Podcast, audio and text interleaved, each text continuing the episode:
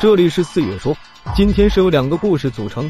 第一个故事酱鸡爪，李军是一个大排档的老板，以前他的生意不是很好，但是自从得到了一位高人的指点后，他的生意一下子就红火起来了。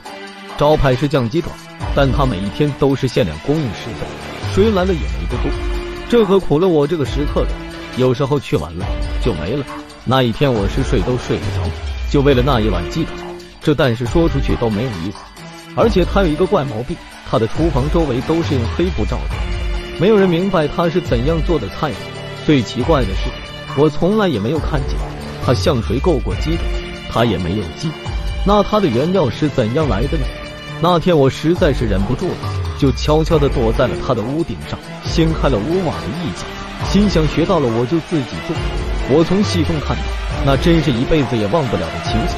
我看到了只手，那是人手。还连在人的身上的手，但是已经不全了。那个人还活着，我看到他的脸在扭曲，但是叫不出来。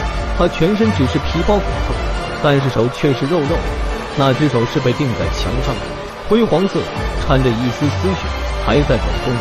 这时外面有人叫一份鸡爪，只见李军熟练的从那个手上斩下了一块，他飞快的剁着，然后下锅加料，很快一盘鸡爪就香喷喷的出锅了。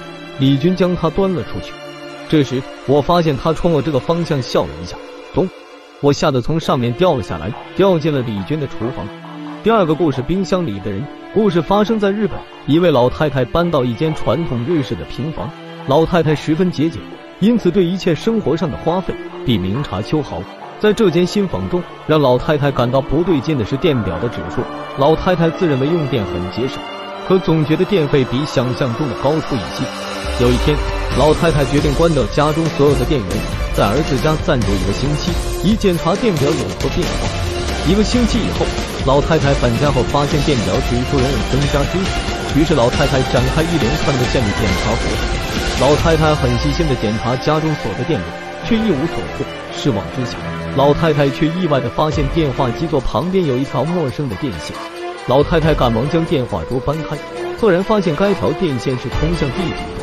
见到这种情景，再加上老太太的个性，于是他找了挖土的工人来将地面挖开，探究电线究竟通到何处。工人使命的挖啊挖呀，大约挖了一公尺深的时候，碰到一个硬硬的东西，再继续挖下去，才发现埋在地底下的居然是一个冰箱。工人们打开冰箱一看，赫然发现一具女尸，其脖子上有一道青紫色的勒痕，舌头吐出。眼睛瞪得大大的，眼球朝向左上方，仿佛在祈求冰箱的门早日打开。尽管是在冰箱中，但是由于冷度不够，已经开始肿胀发臭。冰箱中漾着令人作呕的尸水。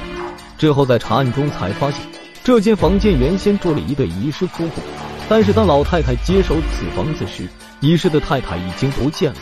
我一向纳闷的是，该位医生为什么要采用那么诡异的方法来掩藏尸体呢？好了。今天的故事就到这里，以上纯属瞎编，切勿当真。如有不是，还请退出。